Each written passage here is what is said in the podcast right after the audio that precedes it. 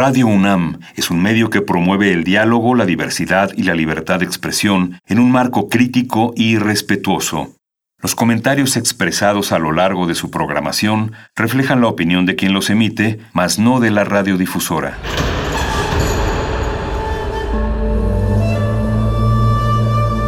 Un templo para la apreciación del ser mediante el sonido. mediante el sonido para nosotros. El sol sale durante la noche. Nuestros gritos llevan la mesura del silencio. Y el descontento está lleno de baile y risas. A todo, incluso a nosotros, nos resistimos. La universidad Ustedes y nosotros somos Resistencia modulada.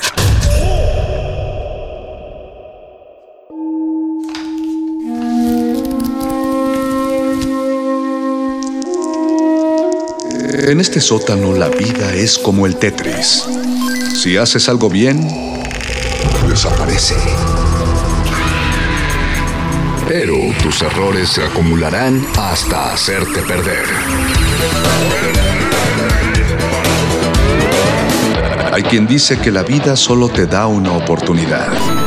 Aquí, siempre tendremos otra vida. El Calabozo de los Vírgenes.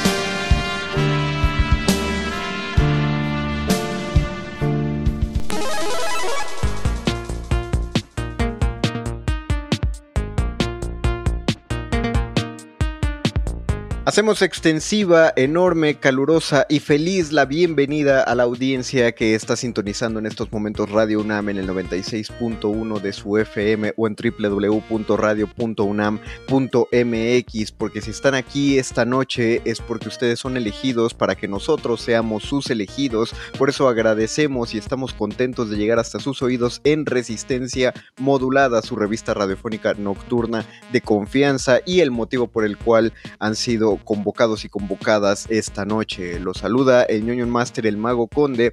Soy el ñoño Master en esta noche porque es martes, son las 8 de la noche, alrededor de las 8 de la noche, y eso quiere decir que si están escuchando aquí es porque aceptaron el llamado de El Calabozo de los Vírgenes. Todo lo divertido va aquí y a nombre del Calabozo mandamos un saludo y agradecimiento también al Departamento de Producción de Radio UNAM y a todas las personas involucradas con el tres veces heroico cuerpo de operadores técnicos y, de, gente de producción y de continuidad y de todo lo que sea necesario para que este programa salga al aire. Y así opina también, me parece, mi compañero en la locución, el sanador sonoro Paquito de Pablo, ¿sí o no, Paco?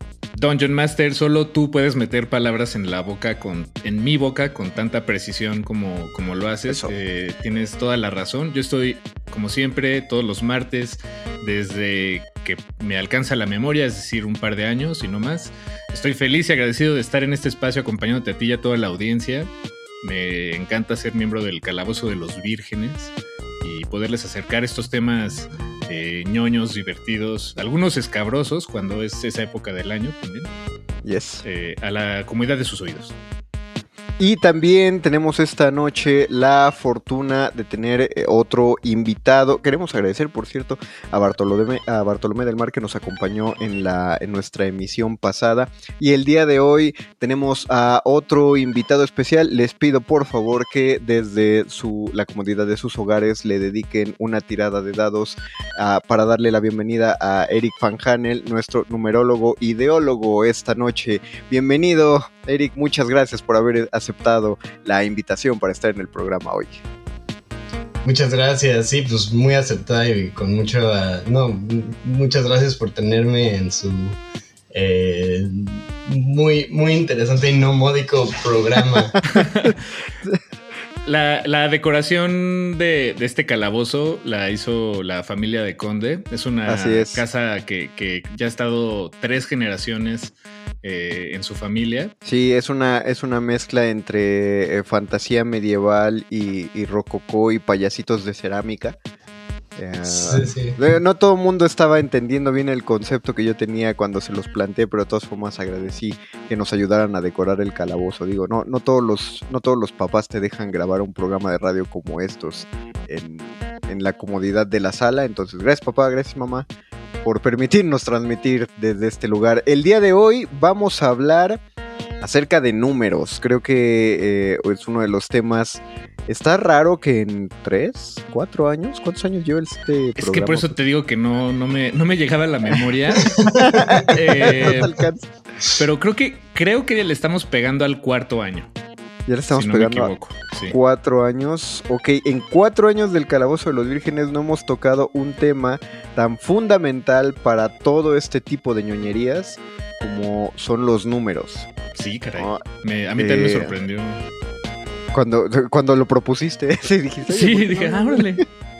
Porque finalmente eh, creo que hay un problema de los sistemas educativos que provocaron como una... No, pues, yo, yo creo que fue eso, ¿no, Eric? O sea, los sistemas educativos nos provocaron como una vacunación antinúmeros.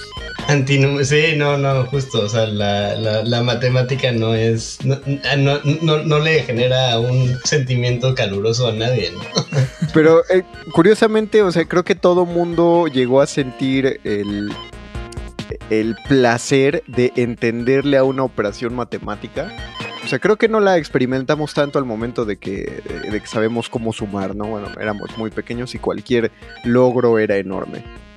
Pero cuando alguien logró entender, eh, y yo creo que la mayoría lo sabrá, cuando pudieron entender cómo hacer una ecuación de lo más básico, y por ecuaciones básicas yo creo que está calcular el área de un cuadrado o de un rectángulo, ¿no? Finalmente esas fórmulas son ecuaciones. Nada más con entender eso, había como un pequeño placer eh, en que pues lo lograste, lo conseguiste. Tu, tu mente logró transmutar los números eh, de, de una forma lógica en tu cabeza y, y hay gente que sí se quedó con ello, hay gente que sí le entendió y continuó sus estudios eh, matemáticos y no, no me encanta, eh, de hecho me desagrada bastante ese chiste de redes sociales donde dicen, ¿y a mí de qué me va a servir eh, conocer el binomio cuadrado perfecto? Eh, pues no sé si a ti te sirva, pero creo que hay gente programando allá afuera que nos hace la vida más fácil y que sí le entendió esa clase de cosas. Pues a ti sí te. Tú sí usas el binomio cuadrado. Digo, bueno, no sé si tal cual el binomio cuadrado, pero. eh, trabajas, por ejemplo, mucho con funciones, ¿no? Eric. Eh, En tu- Sí, yo- o sea, bueno, yo, yo hago mucha programación en este en sistemas de videojuegos y usamos muchos números, pero, o sea, bueno, y muchas matemáticas. Y sí, o sea, lo que diría es que también es hay una distancia entre entender así como muy profundamente la matemática y como tener como una intuición vaga, que es más lo que sucede también en, en- o sea, uno que es programador de videojuegos, eh, a veces es como una intuición, es como, ah, sí, claro, necesito el, el producto, el producto cruzado de estos dos vectores para poder calcular el vector que es perpendicular a esta cosa, porque entonces eso me dice si el enemigo está enfrente o está atrás de mí, ¿no? O sea, por ejemplo, eso es una, un ejemplo con muy común, muy común, pero justo para mí ya, ya es como, ¿cuál es? Eh, tengo que hacer el, eh, tengo que es el producto cruzado, pero ya no me acuerdo si es uno o es cero lo que estoy buscando, entonces a veces es como, si el producto cuadrado, el cruzado es eh, cero, entonces mata al enemigo. Y lo checo, lo checas en el videojuego y es como, ah, no, maté al enemigo que está atrás, no el que está adelante, entonces tiene que ser al revés, ¿no? O sea, como que ya muchas veces eh, son intuiciones que es como, "Güey, ah, si me pongo a pensar y lo pongo y me pongo a razonar, tal vez sí lo, lo entiendo y sí, y sí podría hacerlas como matemáticas fundamentales para hacer eso, pero más que nada sé que tiene que ver con una cosa y lo, lo pruebas, ¿no? Claro. O sea, O sea, estás, estás navegando el, el mar de las matemáticas, pero tienes, pero sabes navegarlo. Tienes las Es- herramientas. Sí, o sea, más bien es eso, como tener una idea. Y bueno, sí, o sea, sí pasé por un estudio de, pues en la prepa en realidad, de, de entender como vectores, ¿no? Por ejemplo, que es de lo que más se usa en programación de videojuegos, porque, bueno, para la audiencia que tal vez este, eh, no se acuerda perfectamente de los vectores de la, de la prepa, ¿no? Un vector normalmente eh, un vector tridimensional, por ejemplo, está hecho de tres, de tres valores, eh, X, Y y Z, ¿no? Tienes como... Y eso puede ser como una posición en el espacio, ¿no? Ah, en el, el punto cero que X con Y1 con Y, eh, etcétera, ¿no? Eh, entonces puedes armar un vector así y los vectores se usan mucho como para dibujar. Para, para, ajá, para dibujar cosas y poner objetos en el espacio y poder decir como, ah, de este objeto, si dibujamos un vector que va hacia adelante, entonces ese vector eh, va a intersectar con este otro vector o no, o lo que sea, ¿no? Entonces hay muchas como eh, funciones que tienes que, que, usar y entender para poder programar videojuegos, pero al mismo tiempo la mayoría de las matemáticas reales ya están hechas, o sea, la, el sistema de programación que estás usando tiene ya esas funciones hechas. Entonces tú no tienes que hacer mm. la, suma o la multiplicación de matrices para poder saber cuál es el resultado de la, del, vector cruzado con este otro vector o lo que sea, sino que ya nada al, al, programa, oye Unity, ¿cuánto es este vector? dice, ¿cuál es uno? Uno, eso es, eso es adelante o eso es atrás. Bueno, pues vamos a ver, ¿no? O sea, como que ya más bien lo, lo ves, lo checas. Sí. Entonces te digo que nada es más como una intuición. En realidad no, no, no haces matemáticas, sino que sabes para sabes cuáles son las matemáticas que te van a servir para determinar ciertas cosas y las usas y checas si son las correctas o si no y si no haces las otras y ya ves qué pasa, ¿no? Bueno, pero igual hay eh, perdón Paquito, igual hay estudios, ¿no? Que también justo cuando el, lenguaje de programación o el, programa que están utilizando no les da para conseguir el resultado que quieren en su juego, pues reinventan el, código, ¿no? O, proponen uno nuevo, lo, crean de cero, justo para, para lograr eso. Pero claro, ahí necesitas como el otro lado del conocimiento. Sí, sí, o sea, justo, por ejemplo, hay, hay videojuegos que, eh, por ejemplo, para representar mundos no euclidianos, ¿no? O sea, el, el mundo euclidiano que conocemos así es muy como de eh, X y Y y Z y esas son como coordenadas en un espacio que todas las líneas paralelas nunca se tocan, todo eso.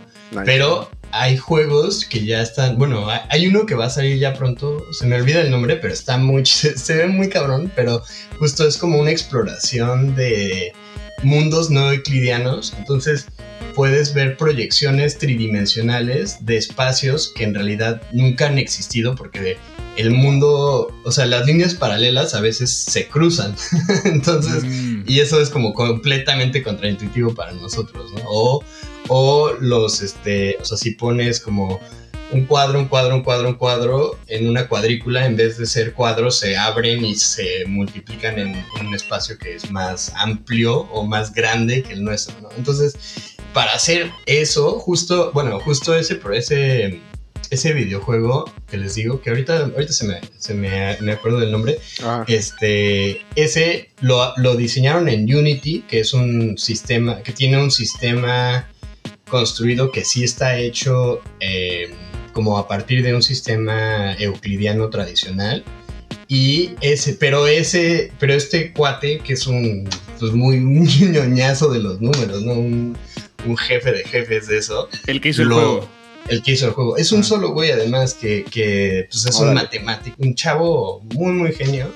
Y pues se sabe todas las matemáticas y justo lo que hace es reescribe mucho del sistema de Unity para poder representar objetos eh, eh, que son, eh, ajá, que tienen diferentes propiedades que no son las tradicionales de objetos tridimensionales, ¿no? Entonces sí, como dices, Conde, hay, hay quien sí se da de topes con, con los fundamentales, ¿no? Y decir como, ah, no, a ver, los... Vamos, vamos desde el principio. Desde el principio, justo. Y, o sea, lo que yo hago en general es como, no es nada así, es más expresivo, digamos, o de otro tipo de... ¿Cuánta modestia numérica? Exactamente, no.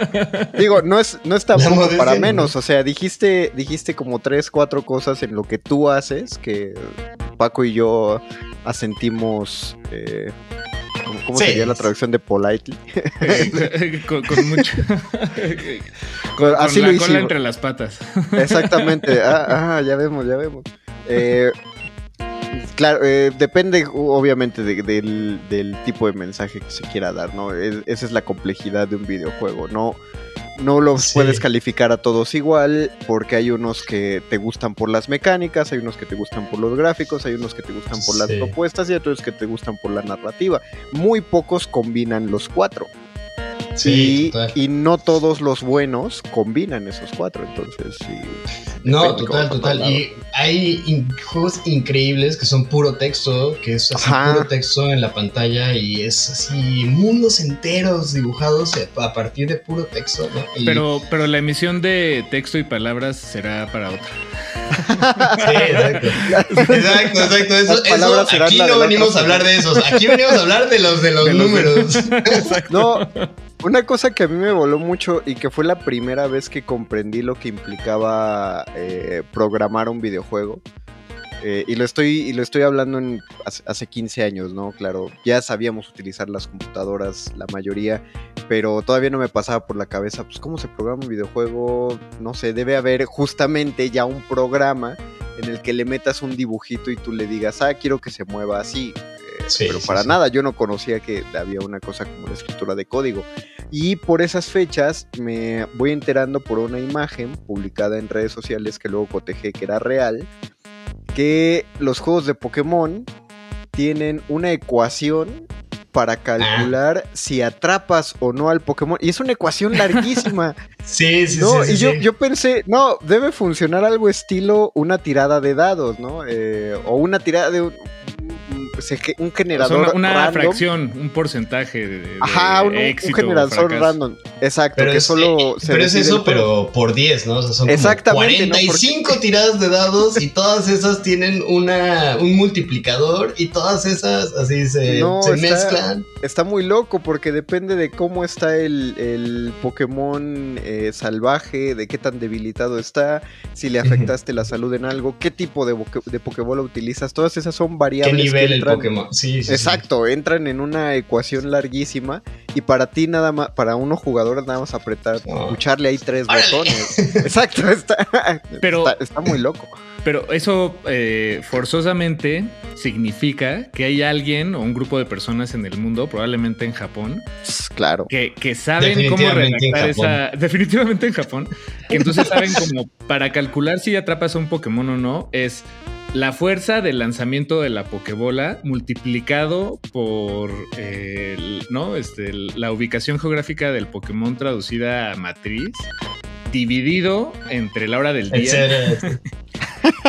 y justo, o sea, bueno, a mí me parece que lo que es muy chido de Pokémon en el principio, ¿no? Como el yellow y el red y el blue, es que eso es esa es solo esa mecánica, o sea, justo solo son una serie de, de números muy discretos que están sucediendo atrás de, atrás de bambalinas, digamos, pero hacen una magia muy fundamental que, que le ha costado muchísimo trabajo a Pokémon reinventar, ¿no? O sea, Claro. lo trataron con Pokémon Go, con este rollo de aventar la pelota y que el, el giro de la pelota y, y nada más no le dan al- a algo más profundo, ¿no? O sea, finalmente ese, ese algoritmo, por muy eh, básico, tonto que sea, nada más multiplicar tres números 14 números juntos y ver si sí o no. Eso es genera una experiencia para el jugador que es profundísima, profundísima y que, y que no y que no han logrado superar y siento que ju- bueno, justo con el nuevo Pokémon que acaban de sacar, apenas le están rascando a la posibilidad de un Pokémon más allá de Pokémon, ¿sabes? O sea, Pero ju- justamente lo que lo único que hicieron fue modificar las cosas que están fuera de lo que de lo que mencionaste, o sea, la captura de. Pokémon sigue siendo muy igual. Eh, Sí, estamos exacto. hablando de Legends Arceus. Eh, el Pokémon se- eh, salvaje se sigue debilitando igual.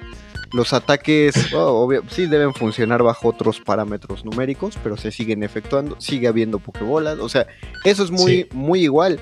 Le, le mueven alrededor, como ya lo di, como lo dice Eric, ya lo han removido a todo alrededor de cómo se ven los monitos, qué hacen con los sprites, qué más le meten. Tan- la fórmula fue tan, pues ahora sí que perfecta en el sentido de este tipo de juegos.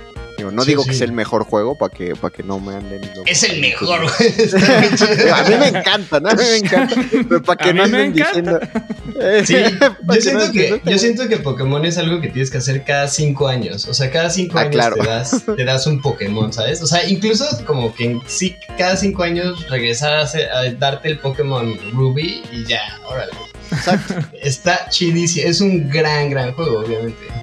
Que es, eh, y, y eso me lleva, ya continuando con la cuestión de números, a que el, el género de los juegos de rol, de los juegos RPG, eh, que, todos, que todos conocemos, eh, es un fenómeno exponencialmente mayor en Japón, ¿no? Al grado de que en Japón, eh, o más bien ya se le denomina con una nomenclatura especial los JRPG, que son los RPG japoneses, porque tienen, eh, tienen una fórmula muy especial para generar estos RPG, eh, una estética muy particular, un tipo de fantasía, y, y son ampliamente, no sé de dónde sacan tanto tiempo los japoneses y se la pasan estudiando, porque todos los RPG son larguísimos, y, pero hay, hay cierta, ciertos aspectos que se mantienen similares, ¿no? Eh, combate y a raíz del combate una subida de experiencia. Ujú. Calculada de qué manera nadie lo sabe, ¿no? Eh, bueno, los programadores lo saben, pero tú vences a alguien y vas subiendo de nivel. Tú solo sabes que tienes que llegar a cierto punto de puntos de experiencia. Pero llega un momento donde los puntos de experiencia son. No, no podrías llevar esa cuenta mentalmente. Así es de 23 millones de puntos de experiencia y necesitas juntar 34 para subir de nivel.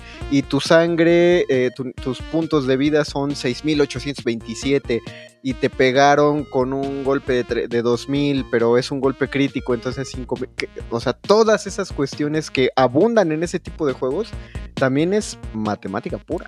Bueno, en muchos juegos japoneses de, eh, es decir, videojuegos o juegos de maquinitas eh, de, del- de la los- tradición del arcade, eh, Ajá.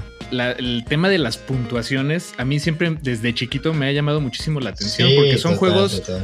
plagados de justo de esto, de, de sistemas de puntuación y de recompensas, pero en realidad es, bueno, por lo menos para mí, eh, con, mis, con mis ojitos eh, y mi cultura occidental, no tiene ningún sentido eh, eh, esos tableros de puntuación, porque, por ejemplo, estás en juegos de pelea que de- después de cada golpe te dan 200 de punto y lo ves ahí en la pantalla, ¿no? Sale un 200. Oh, claro.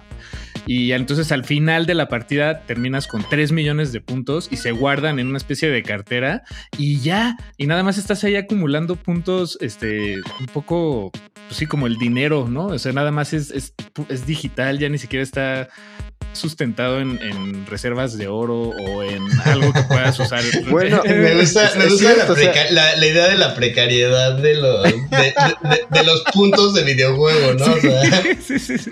no, no, no, de estos solo hay 400 mil en todo el mundo. Que, que ganáramos bitcoins con puntos de Street Fighter. No, lo que dices es verdad. O sea, cuando, cuando jugábamos en los arcade, eh, en las maquinitas, lo que buscabas era conseguir un puntaje que se quedara grabado en la maquinita con tu... Por eso le metieron el sistema de iniciales para que tú fueras con los chavos de la cuadra y les señalaras y les dijeras, mira, aquí está mi nombre hasta arriba de todos ustedes. Porque ya cu- cuando se jugaba el Street Fighter 2, eh, no lo jugabas tanto para pasarlo, sino para ir acumulando cada vez más puntos. Puntos que se te reseteaban si te derrotaban, justo por eso de ahí dependía tu habilidad. Y, y bueno, o sea, ahora que, ahora que dices que, que ganes Bitcoin, pues justo sí ya hay juegos que son earn Ah, to claro, play, los earn to de NFTs y así que, que juegas y ganas NFTs y esos los vendes o juegas y ganas puntos que se convierten en un token que lo pues, conviertes en Ethereum o lo que sea. Y, o sea, bueno, ya hay gente que vive de eso Sí, en Sí. muchos lados. A mí me, me interesa tu opinión sobre los NFT, eh, Eric. Uf. Órale. Nada más, nada más tenemos este 20 minutos. No, no es cierto. No, es durísimo. O sea, es, es una pregunta durísima. Pero, o sea, finalmente hay como varias perspectivas eh, que son importantes. La primera que me, me interesa es la del artista. Y como artista, es muy difícil. Es muy difícil que te conven. Justo, es muy difícil convencer a alguien que es artista que no haga NFTs cuando es una promesa única de una, o sea, de once in a lifetime, ¿no? O sea, como, no, como artista no habías tenido acceso a ningún sistema de distribución ni ingresos como, como los NFTs. Entonces, me parece muy. Me parece que hay una cosa muy fea que es este rollo como de hacer.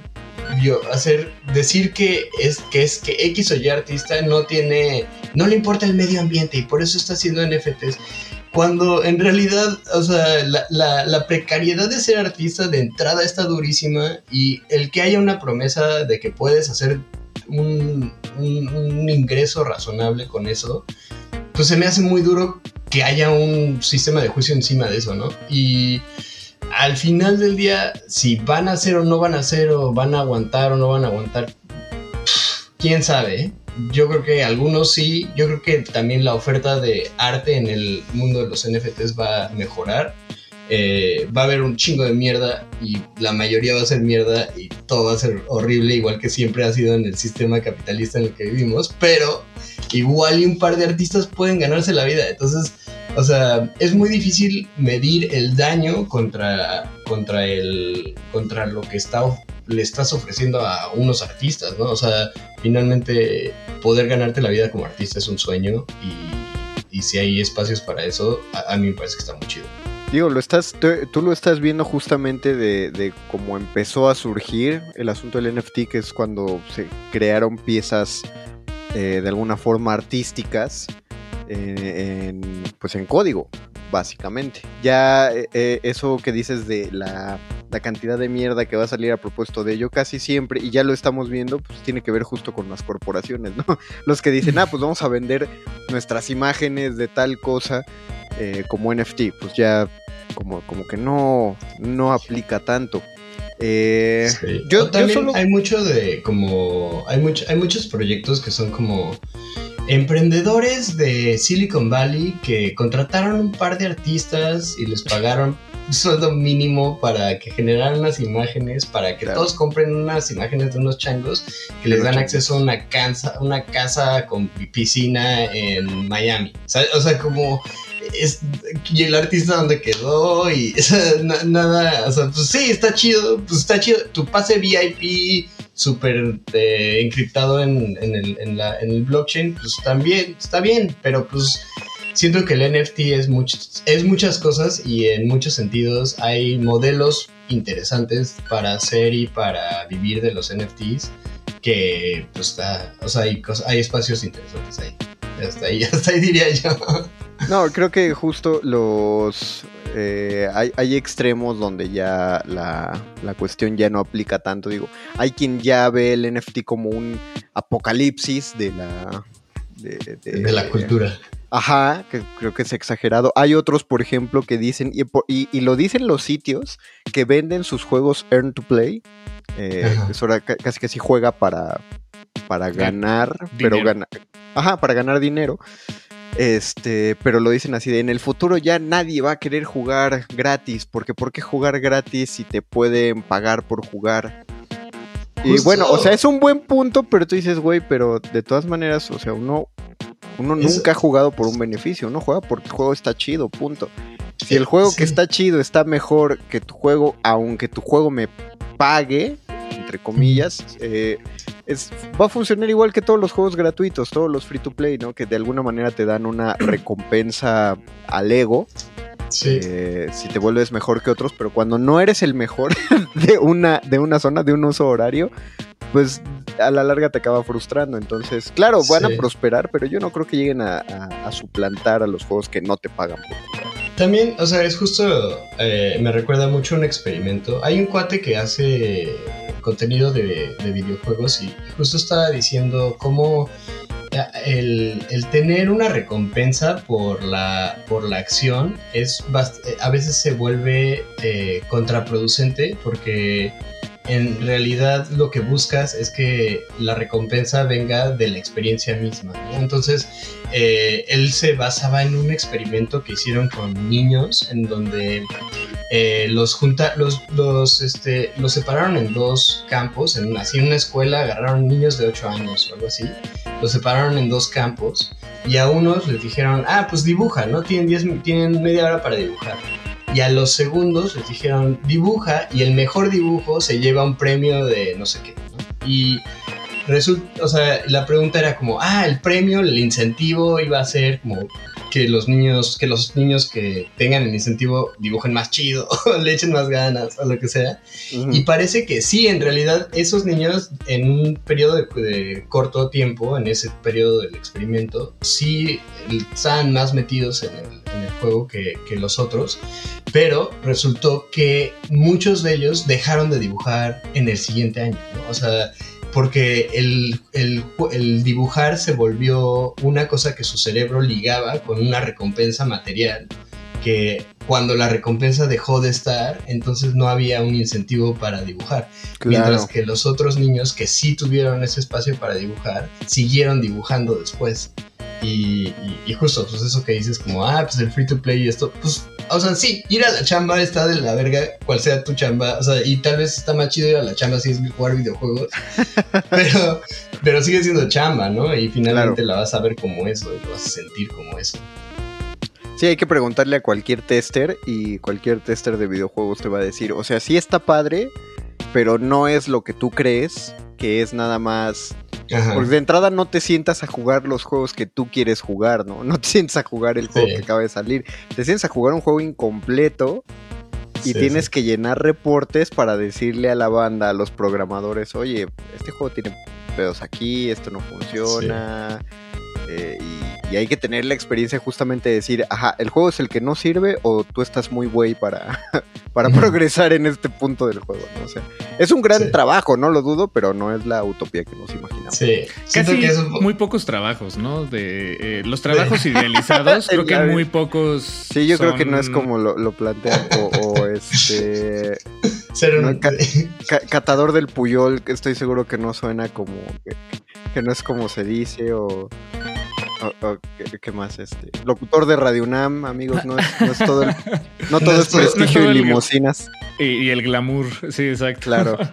Eso, O sea- esa- esas fiestas en, en- en la rectoría semanales, eh, no, no, Ya, ya no son, ya no son semanales. exacto, ya, ya no se sienten igual como a la octava, la novena, ya no. No, no es cierto, jamás hemos pisado rectoría, amigos. No, no se vayan a creer. Ahora, todos estos juegos y temas eh, que, que hemos tocado hasta ahora, eh, la cuestión numerológica está más bien, eh, es, es muy discreta, está en el trasfondo, en el subtexto, en lo que también se conoce como el backend, es decir, está en, en estas estructuras eh, más bien invisibles o, o no, que no son evidentes en, un- en una en primera instancia, pero creo que hay otros juegos o cuestiones ñoñas donde lo- la- los números sí están eh, ahí a flor de piel. Se me ocurre, por ejemplo, no sé si ustedes están de acuerdo, eh, el dominó. Creo que el dominó es un juego que liter- casi literalmente es de contar. Sí. Eh, digo, es, es un... Es, eh, no, cualquiera puede hacerlo y en realidad, eh, digo, sí- sí puede ser uno muy, muy bueno en dominó. Eh, pero finalmente sí es un juego de contar. Memoria, contar, eh, un poco de matemática. Bueno, bastante matemática. Pero párale de contar. O sea, si alguien que sea bueno en dominó es por esa razón y no por otra. O el ajedrez también se me ocurre como un juego muy numérico. No, el ajedrez no creo que esté ahí luego, luego. eh, la, eh, la matemática, es decir, uno puede jugar años el ajedrez. Tal vez sí ser eh, malón. o Debe, no. debe haber alguna especie Pero- de pensamiento casi matemático. No sé cómo, no sé cómo se llama. ¿Sería lógico? ¿Qué tipo de pensamiento sería el del ajedrez? ajá.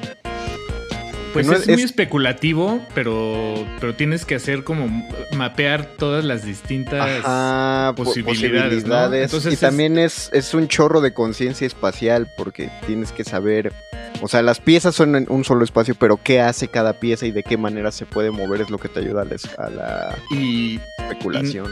esa- y en realidad cómo eh, los movimientos de las piezas están hilados entre sí, digo, en, en- en manos de un jugador hábil. Eh, y entonces, o sea, cuando estás moviendo una pieza, en realidad estás moviendo toda una estrategia, ¿no? Ya sabes que tal vez este movimiento de este turno es apenas eh, la primera parte de una serie de 20 movimientos para que eventualmente sacrifique a la... No sé, es, está, sí es Claro. muy... Sí, es- sí hay muchos números, pero justo ahorita, por ejemplo, en, en- este recuento del ajedrez, pues no ha habido mu- muchos números, o sea, es, es mucha memoria, sobre todo un plan. Sí, o sea, como que en- hay muchos este números en el, en el, en el, en estos juegos, pero como en el eh, en cómo te los describen a veces, ¿no? Como hay más combinaciones de juegos de ajedrez que átomos en el universo. Claro. ¿no? Sí. Eso- ese tipo de, de como eh, factoide es como viene, o sea, viene muy de la mano de todos estos juegos de como Pero, ¿cómo se eh, les llamaría? Como juegos de élite o así. pero entiendo, entiendo lo que dice Paco, o sea que ya eh, ahorita como empezamos a hablar eh, pues más, más enfocados como de, de tu área, Eric, los números que están detrás de, los números que no vemos. ¿no? O sea, nosotros movemos un, un videojuego, solo vemos los resultados, pero no sabemos los números que hay detrás. Pero creo que Paco ya también empezó a tocar los números que sí vemos Sí. y que sí tomamos en cuenta en los juegos, ¿no? Precisamente en el dominó. Eh, lo, lo más básico que te enseñan de niño es que, ah, pues los números tienen que machar, ¿no?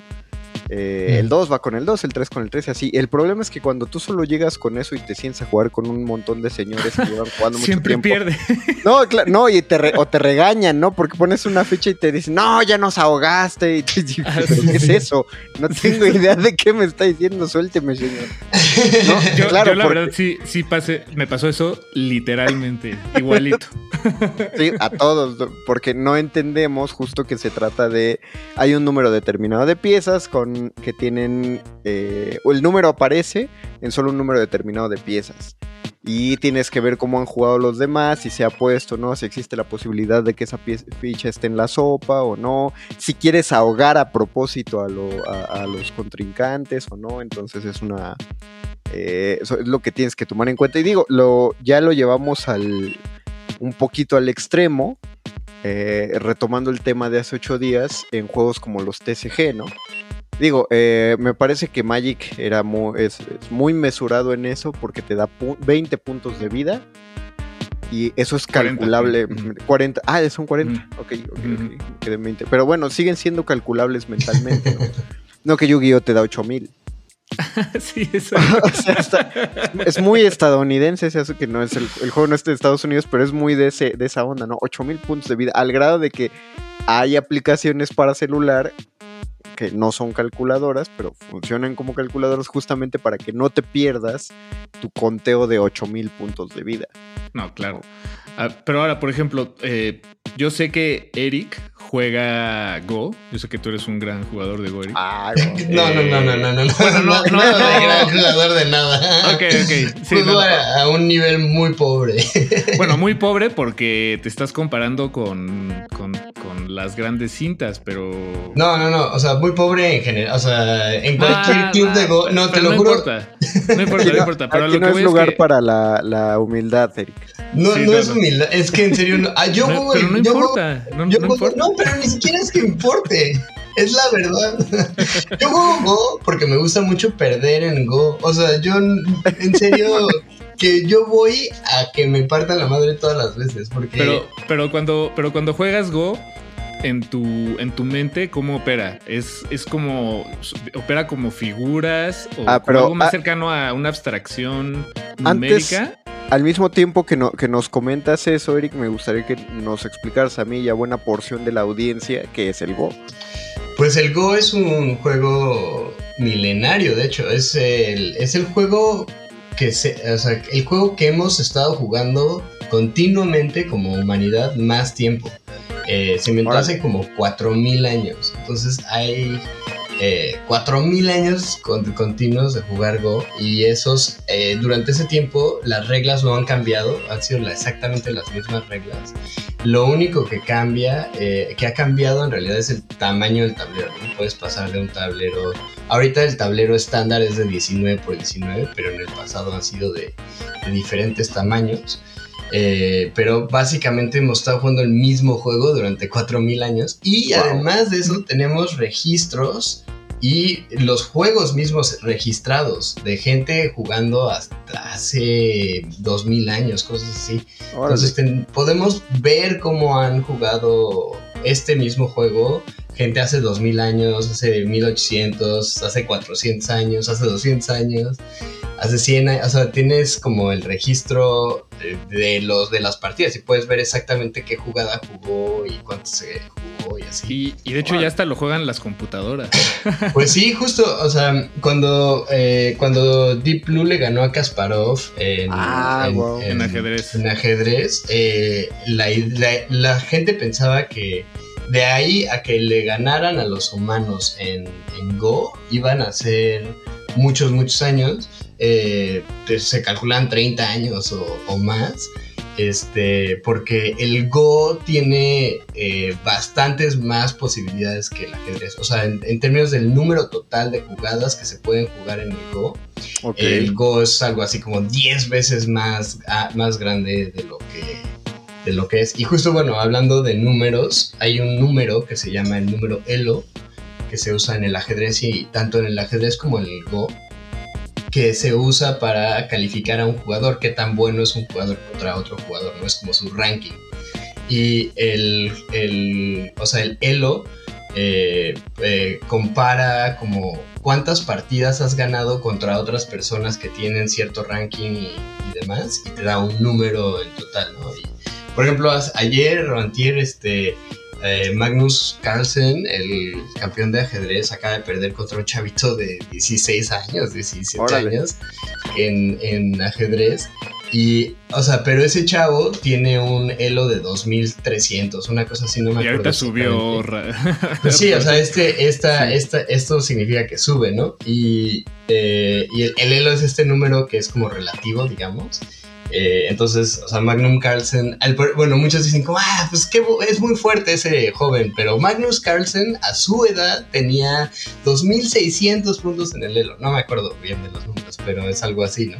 Y este, y el, el, lo interesante del Go es que el Elo, o sea, qué tan bueno o malo puede ser, es mucho más grande hacia los dos lados, ¿no? O sea, puede ser mucho peor. Si juegas, si juegas Go sin saber nada de Go, eh, puedes hacer, puedes jugar a un nivel mucho, mucho más malo, o sea, por, por, un, por una dimensión muy importante de lo que puedes jugar si solo tiras eh, movidas al azar en el ajedrez, ¿no? O sea, ah, lo más malo que puede ser es mucho más malo y lo más bueno que puede ser es mucho más bueno. o sea, el rango de posibilidad del juego. Entonces, el elo en, Go eh, empieza desde mucho más bajo y sube hasta mucho más alto un jugador. Y por eso pensaban que, iba a tomar más tiempo que la computadora de IBM venciera. Exacto, porque finalmente la computadora de IBM lo que, lo, lo que, como funcionaba,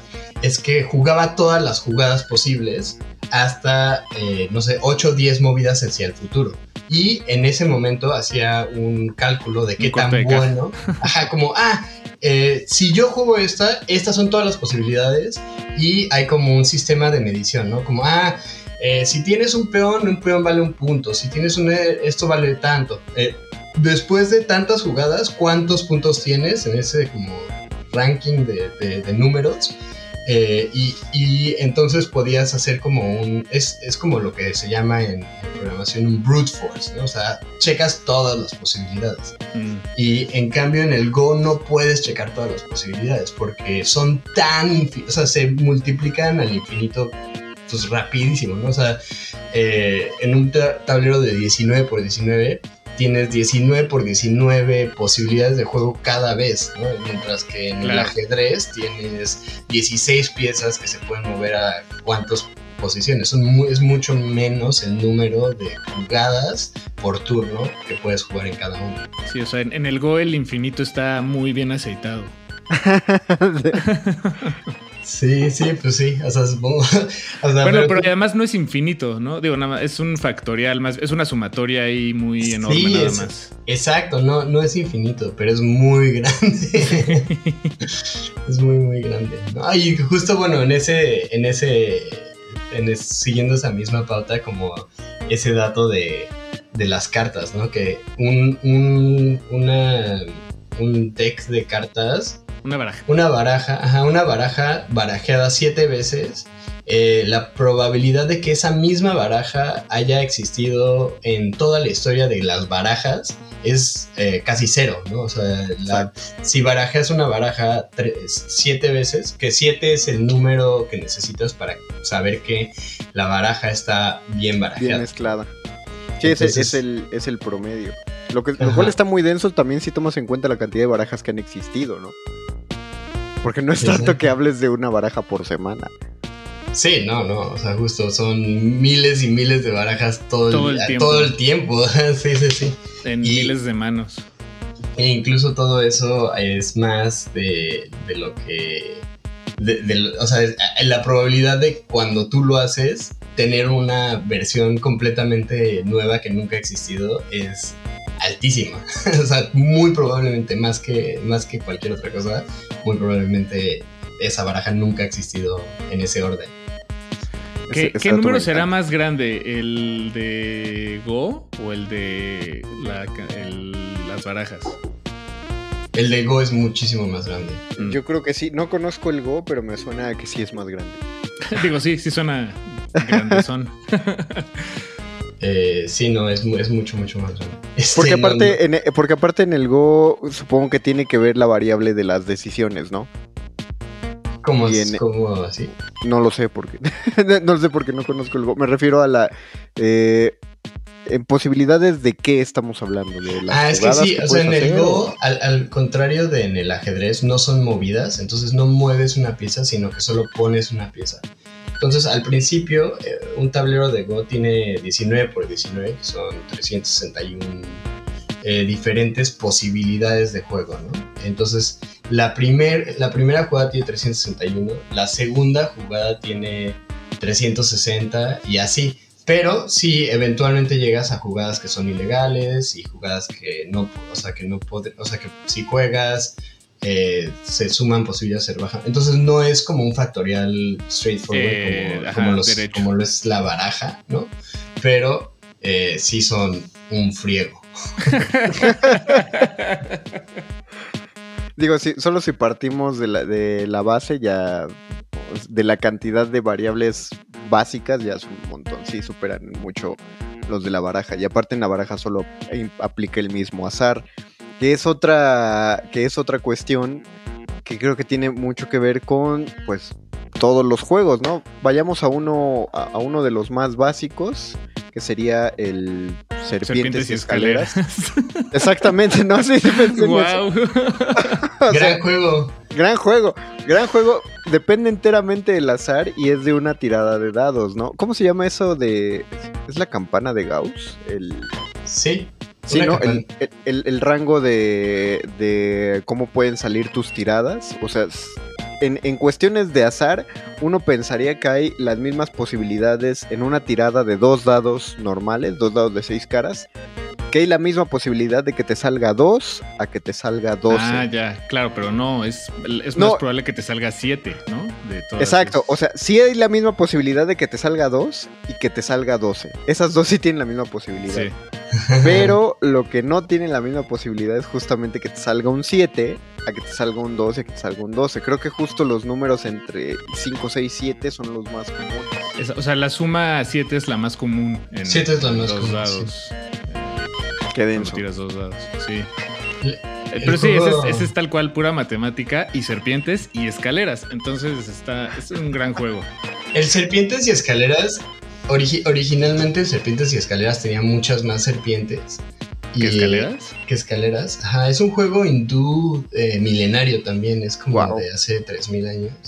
Y en, en su versión original eh, tiene muchas más serpientes que escaleras porque es un juego para, para demostrar el- el- las implicaciones del karma.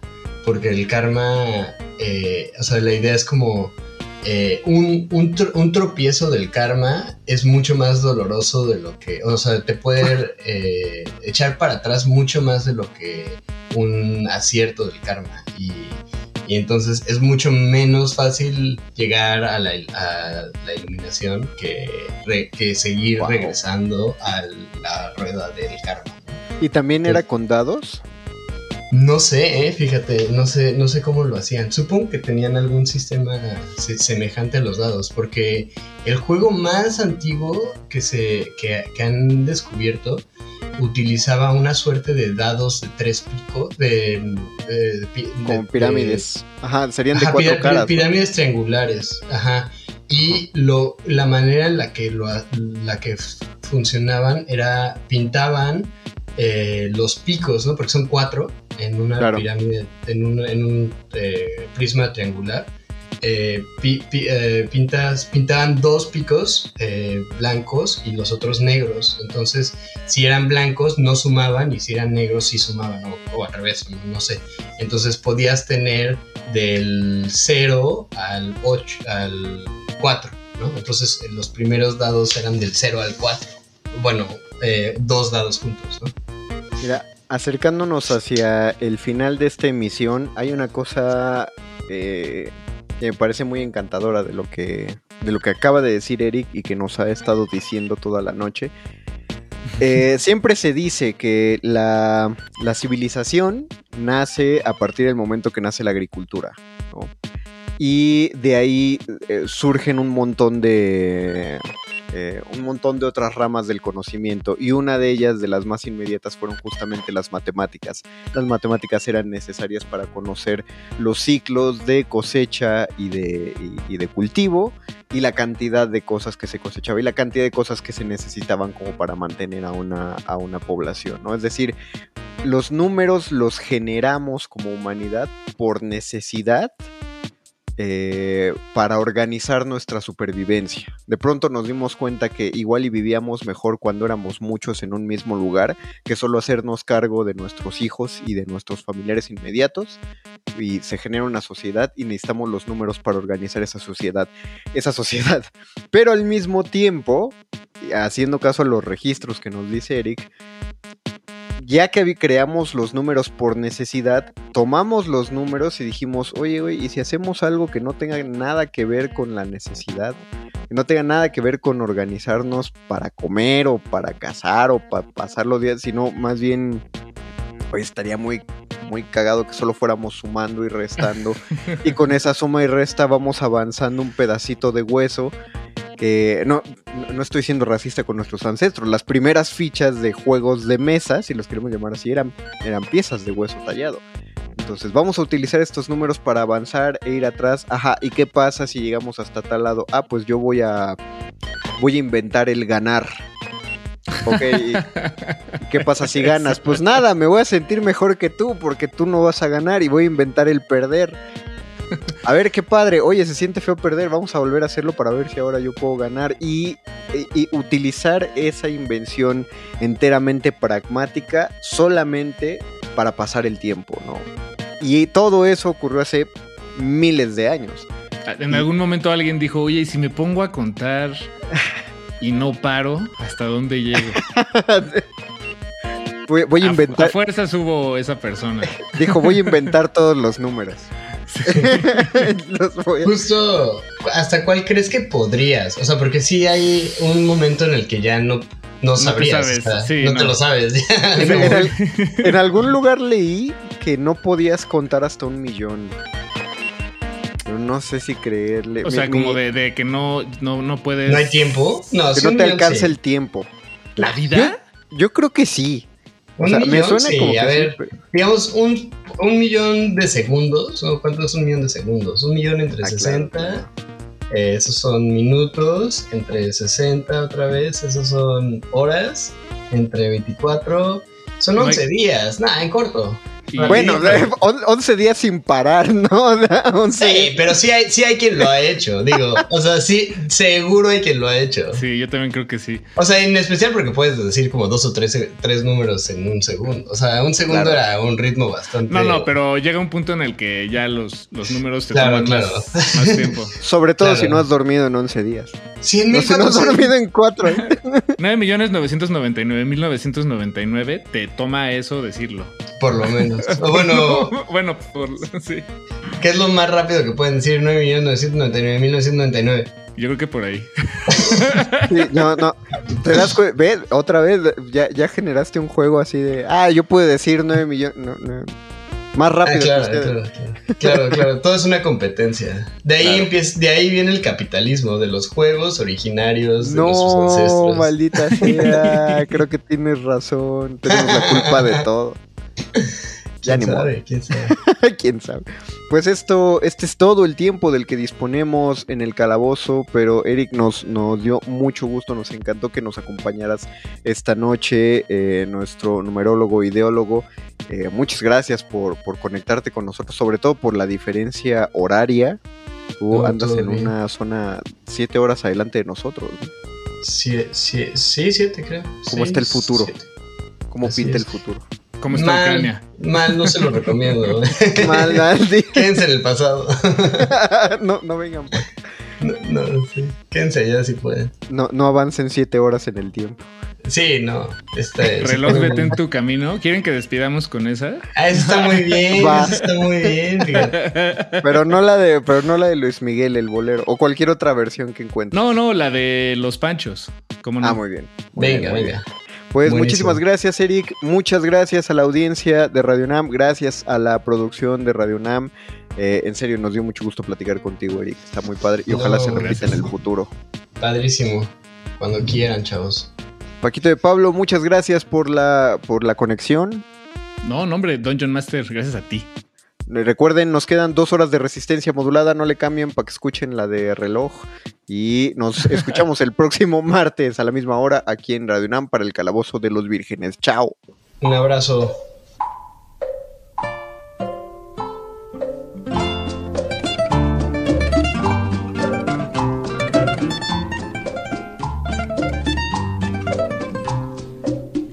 reloj, no marques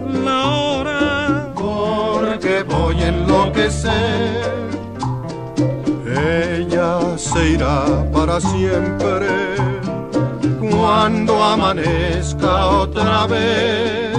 No más nos queda esta noche para vivir nuestro amor. Y tu tic-tac me recuerda mi irremediable dolor. Reloj, detén tu camino, porque mi vida se apaga. Ella es la estrella que alumbra mi ser. Yo sin su amor no soy nada. Detén el tiempo en tus manos. Haz esta noche perpetua para que nunca se vaya de mí, para que nunca amanezca.